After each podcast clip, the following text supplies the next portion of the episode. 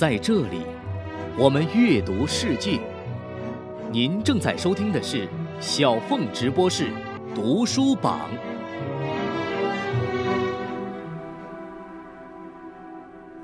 二零二一年九月十一号，距离九幺幺恐怖袭击二十周年纪念日当天。美国国家航空航天局 NASA 公布了有关911事件的罕见卫星图像。卫星图像显示，在恐怖分子劫持的客机撞向纽约世贸中心双子塔之后，太空中可见曼哈顿地区上空的滚滚浓烟。NASA 还转载了美国宇航员弗兰克·卡伯特森。在国际空间站目睹911事件的感受，当时他是国际空间站机组人员当中唯一的一位美国人。在空间站飞越纽约上空时，他用照片记录了事发后的场景。卡普特森说，在宇宙飞船上看到国家的一处伤口正冒着浓烟，实在是太可怕了。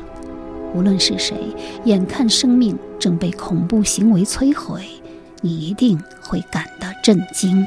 我们来看这条震惊世界的消息：北京时间今天晚上八点三十分左右，两架不明身份的飞机在二十分钟之内相继撞上纽约曼哈顿的纽约世贸中心两座大楼的高层，并且引发了爆炸。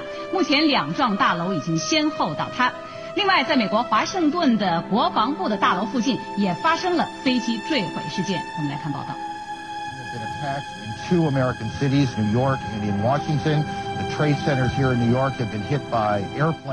二零零一年九月十一号，美国上空四架民航波音客机被劫持，先后撞击纽约世贸中心双塔和国防部五角大楼，从而导致三千多人丧生和数千亿美元的经济损失。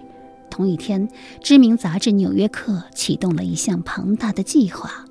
该项目旨在完整揭示基地组织与911事件的来龙去脉，并计划在埃及、沙特、阿富汗、巴基斯坦、德国、西班牙等地对数百个消息源进行采访、分析和甄别。于是，纽约客记者劳伦斯·赖特受命出发，踏上了漫长的报道之路。2006年。赖特回家了，随他一起回来的是一份历时五年、长达五百多页的深度报道。This isn't a war about one man. His people actually believe. I have to say that I agree with John on this one. You are making a mistake, sir. There's simply too much risk. Someday this administration will be remembered for the risks it didn't take. 约瑟夫·普利策曾说：“倘若国家是大海上的一条航船。”新闻记者就是船头的瞭望者，他要在一望无际的海面上观察一切，审视不测风云和浅滩暗礁，及时发出警报。那么这一次，这个关于恐怖阴谋和野心的故事，离令人不安的真相之间又有多远？Nine Eleven was such a world-changing event, and we just. Didn't see it。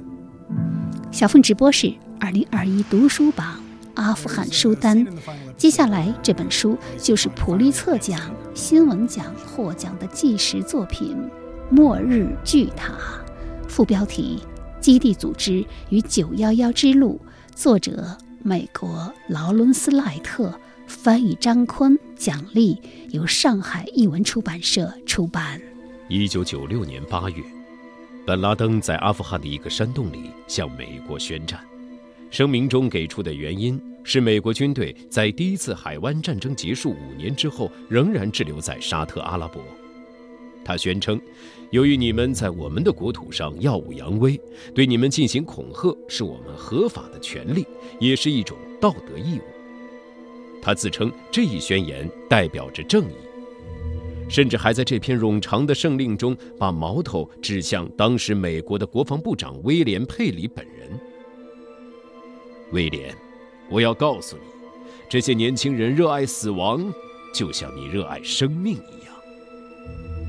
他们不会要你做什么解释，他们会大声喊道：“我们之间没有解释的必要，只有杀戮和斩首。”一九九六年三月，美国联邦调查局特工丹尼尔·科尔曼驱车前往亚里克情报站报道。亚历克站是中央情报局的第一个虚拟情报站，在组织结构图上，这个站点被标记为恐怖分子资金链，隶属于中情局反恐中心。实际上，他的工作就是追踪一个人的活动，这个人的名字叫奥萨马·本拉登。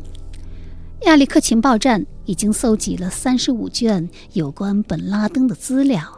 这三十五卷卷宗描绘了一个以救世主自居的亿万富翁，他出身的家族规模庞大，且具有极大的影响力，与沙特王国的统治者关系密切。他自己也因为在阿富汗发动反对苏联入侵的圣战而名声大噪。一九九六年八月，本拉登在阿富汗的一个山洞里向美国宣战，之后的时间里，科尔曼独自一人。继续对他进行调查，他绘制出了基地组织的网络分布图。他发现组织的很多同伙都和美国有关。他断定这是一个以摧毁美国为宗旨的国际恐怖组织。可是，当科尔曼想和上级讨论这件事的时候，他的 FBI 上级却连个电话都不回。无人理睬的科尔曼只能独自思索。那些日后每个人都会去想的问题：这个组织从何而来？他为什么单单选择攻击美国？怎样才能阻止他？他就像是一个观察着载玻片的实验室技术员，那上面是一种前所未见的病毒。在显微镜下，基地组织的致命特性开始显露出来。这个组织很小，当时只有九十三名成员。但它是更大规模的激进运动的一部分，这种运动遍及伊斯兰世界，尤其是阿拉伯国家。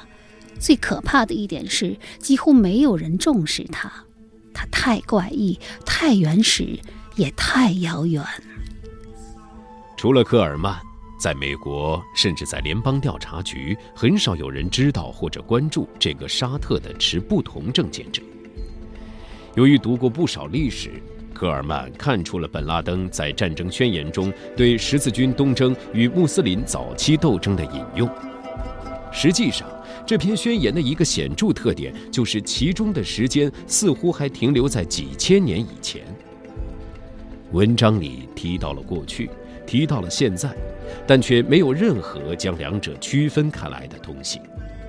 似乎在本拉登的世界之中，十字军的战争还在进行。拉登的愤怒如此强烈，这也让科尔曼难以理解。我们到底把他怎么了？科尔曼觉得很奇怪。科尔曼把本拉登圣令的文本交给了纽约南区美国检察官办公室的公诉人。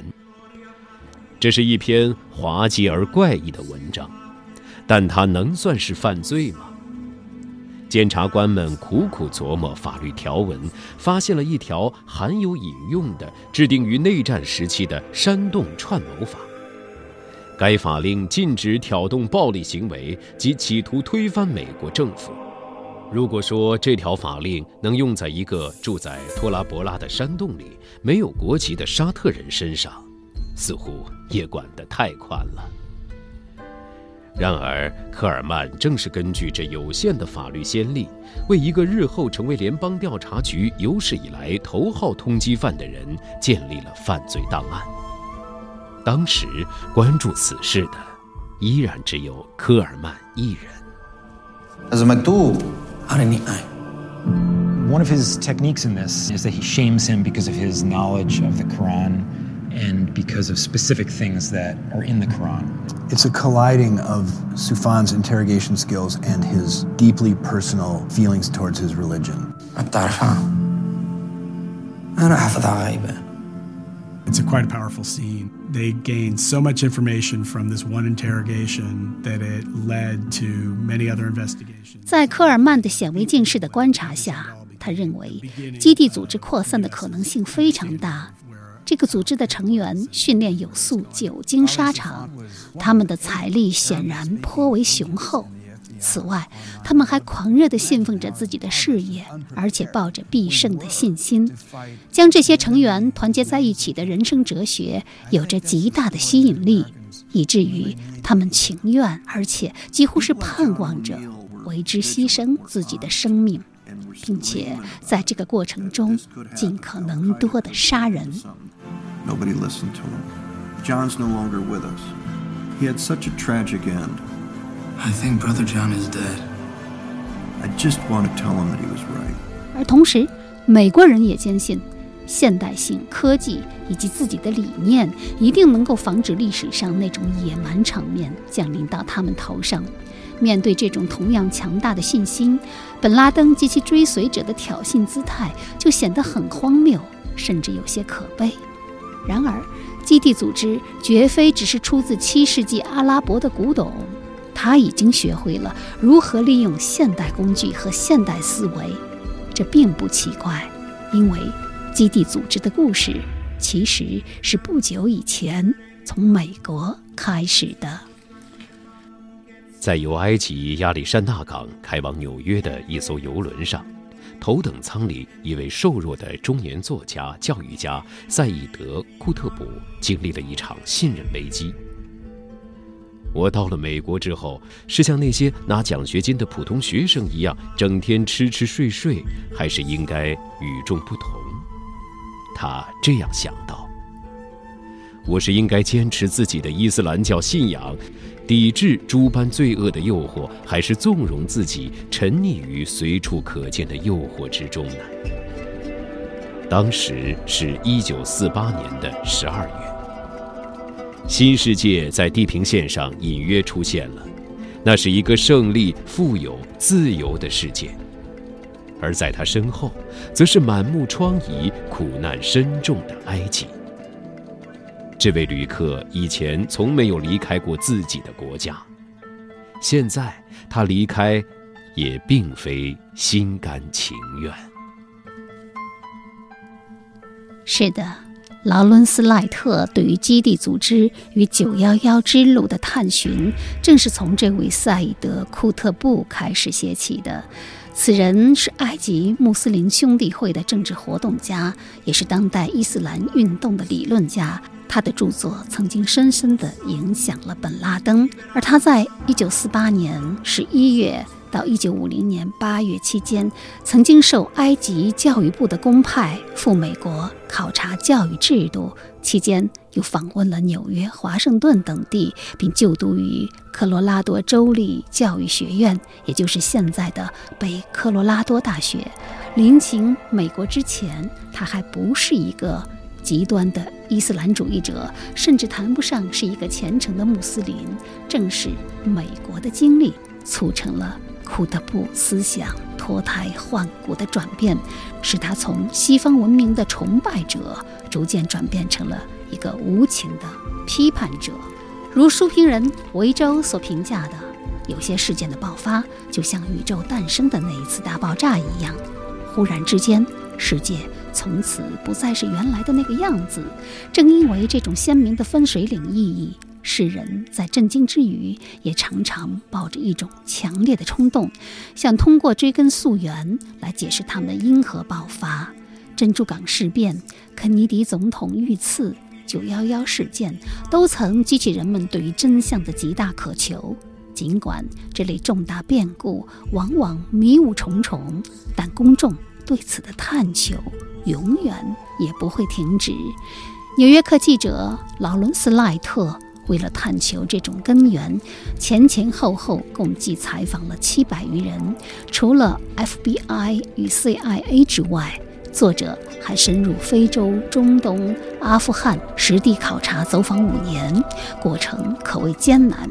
比如九幺幺之后，他花了一年多的时间向沙特阿拉伯王国申请签证。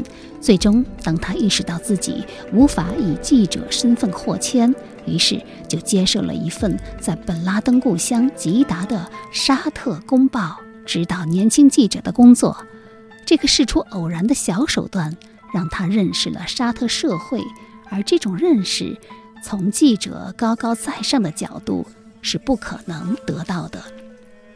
就这样，劳伦斯·赖特细心搜索二十世纪以来每一件重要的中东及阿富汗地区的政治事件，以及这些事件与极端宗教文化在奥萨马·本·拉登身上产生的回响，揭开了极端恐怖主义病菌如何在地球上生长蔓延的过程，同时也深刻反省了美国为何没能阻止这场恐怖袭击。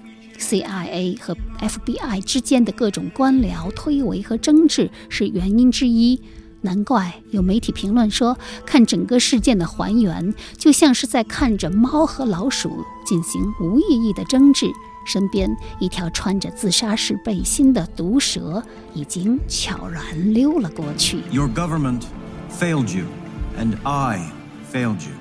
I think the biggest lesson this show has to offer is how bureaucracy has the ability to be damaging. Did you know? I hope the government has learned its lesson. We can't just walk around and make threats and think that's going to keep people away. I think we need to really ask ourselves honestly what kind of impact are we having in the world? You have to be smart and you can't just start swinging your fists like a big giant. You have to think like, what is it that we're fighting? What is it that they want? What is it that they're angry about?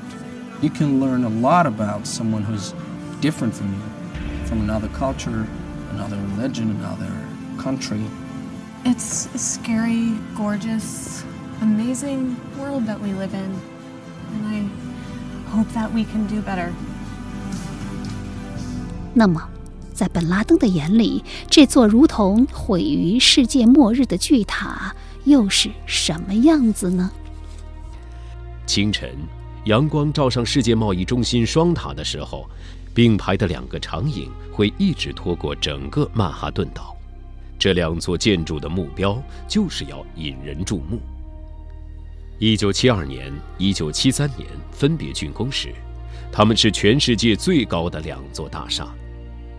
不过，这个记录并没保持多久，因为建筑业的野心始终在努力向天空延伸。虚荣是双塔最为明显的特征。除此之外，这两座大厦既乏味又不实用。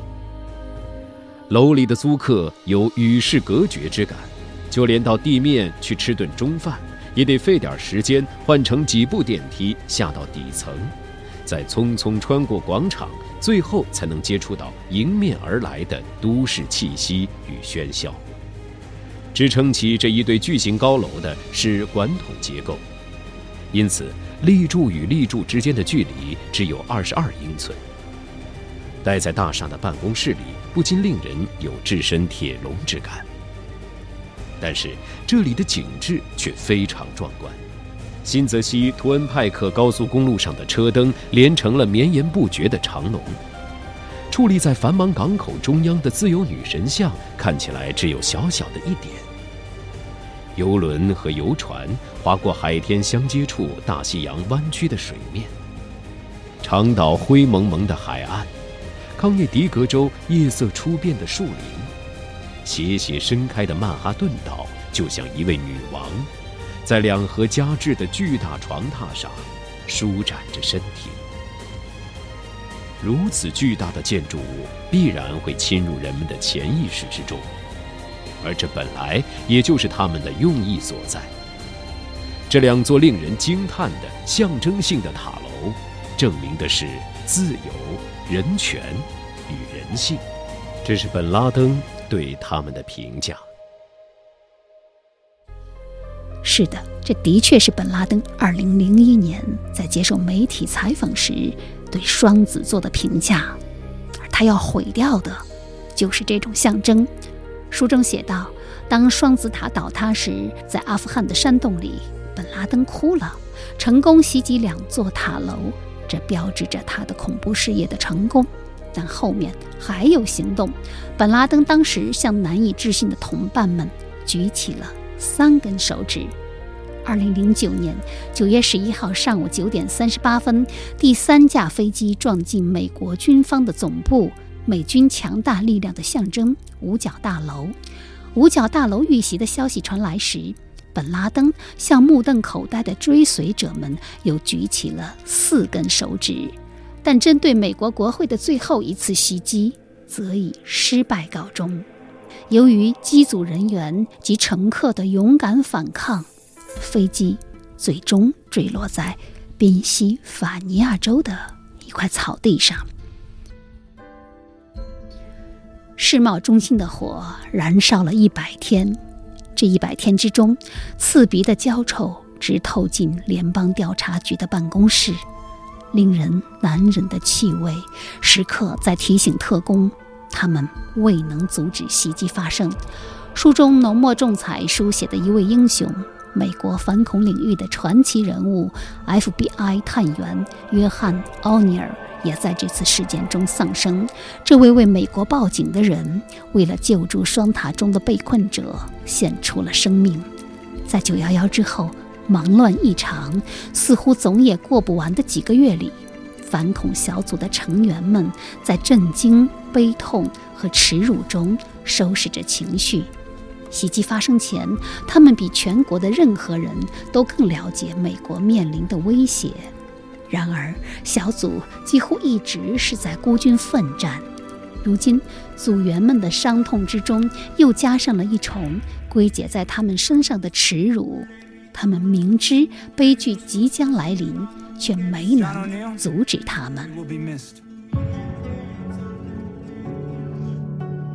In episode nine, we really deal with O'Neill's retirement. He is retiring from this job that he loves, but he has this opportunity to get his finances in order, and he's being celebrated. He's struggling for so long, interpersonally, with his faith, with his job, with his belief in government. And I think it's the first time we see him enjoying anything kind of in the whole series. John O'Neill got fired from the FBI shortly before 9 11. It wasn't irony, it was Greek. And I saw him as an opportunity to explain why did we fail to stop Al Qaeda when they were here. Something tells me those bastards are just getting started. 他们也几乎是在双塔倒塌的一瞬间就想到这是本拉登的手笔，并在随后立即展开的调查中，在各种证据的支持下，将首犯锁定于躲在阿富汗山洞里遥控指挥的基地组织首领本拉登。随后。美国以反恐为由进入阿富汗，拉开了又一场持续了二十年的阿富汗战争的序幕，直到不久前仓促而狼狈的撤军。The other thing that we see in this episode is the final passing of the information into the hands of the FBI. It's unclear in reality exactly how they got there. The most responsible way that we could dramatize that was for her to task Tony Ann, and then Tony Ann hands it to the newest kid in the office who probably doesn't know much. The CIA thought they were doing the right thing by holding information from the FBI, but, you know, in hindsight, obviously that was not the case. Why did the CIA not specifically notify the FBI? Sir, if we weren't aware of it when it came into headquarters, we couldn't have notified them. We see the actors playing Condoleezza Rice and George Tenet testify. This was actual source material that we dramatized. Who was responsible for watch listing at the time? I don't know the answer to that, but I will provide an answer. Alec Baldwin clearly studied that tape. The leaning away, protecting your soft underside from getting hit. It raises questions about who he's answering for, and I think in a very compelling way. And then at the end, we see the actual testimony. And there's something that's like bizarrely shocking about that in a strange way, the shock is that it actually wasn't fiction. And I ask you whether you recall the title of that PDB. I believe the title was Bin Laden Determined to Attack Inside the United States. 从许多方面来看， 世贸中心的死难者仿佛组成了一个全球性的议会。他们代表着世界上的六十二个国家以及几乎每一个种族和宗教。死难者之中有曾是嬉皮士的股票经纪人、纽约消防队的天主教牧师、日本的曲棍球手、厄瓜多尔的厨师长、芭比娃娃收藏者、素食主义的书法家、巴勒斯坦的会计。他们与生活联系在一起的众多不同方式。证明了《古兰经》之中的训谕：夺走一条生命就等于毁灭整个世界。基地组织瞄准的目标是美国，但他却击中了全人类。是的，恐怖主义是全人类的敌人。九幺幺事件二十周年纪念日刚刚过去，世界进入了后九幺幺时代，伤口疼痛，危险还在，唯有祈愿和平，愿这个世界再也没有暴力、恐怖和战争。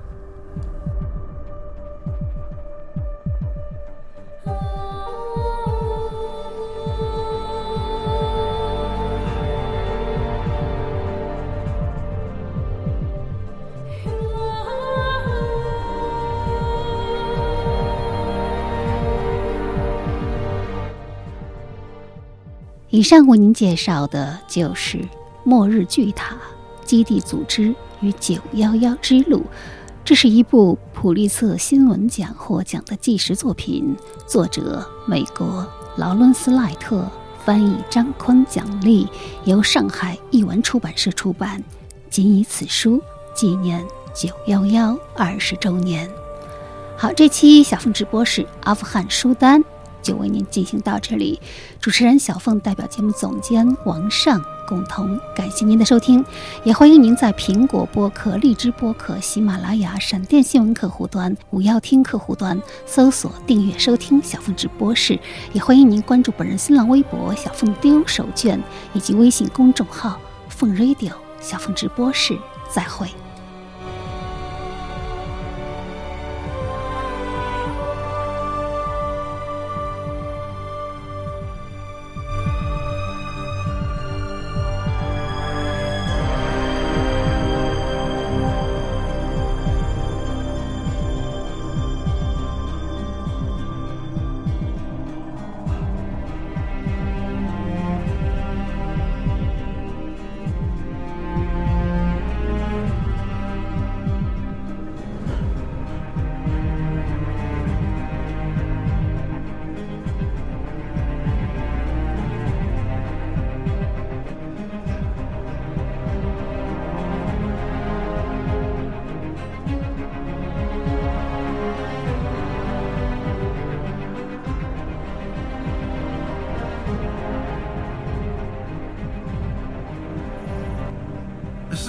About one man. His people actually believe. I have to say that I agree with John on this one.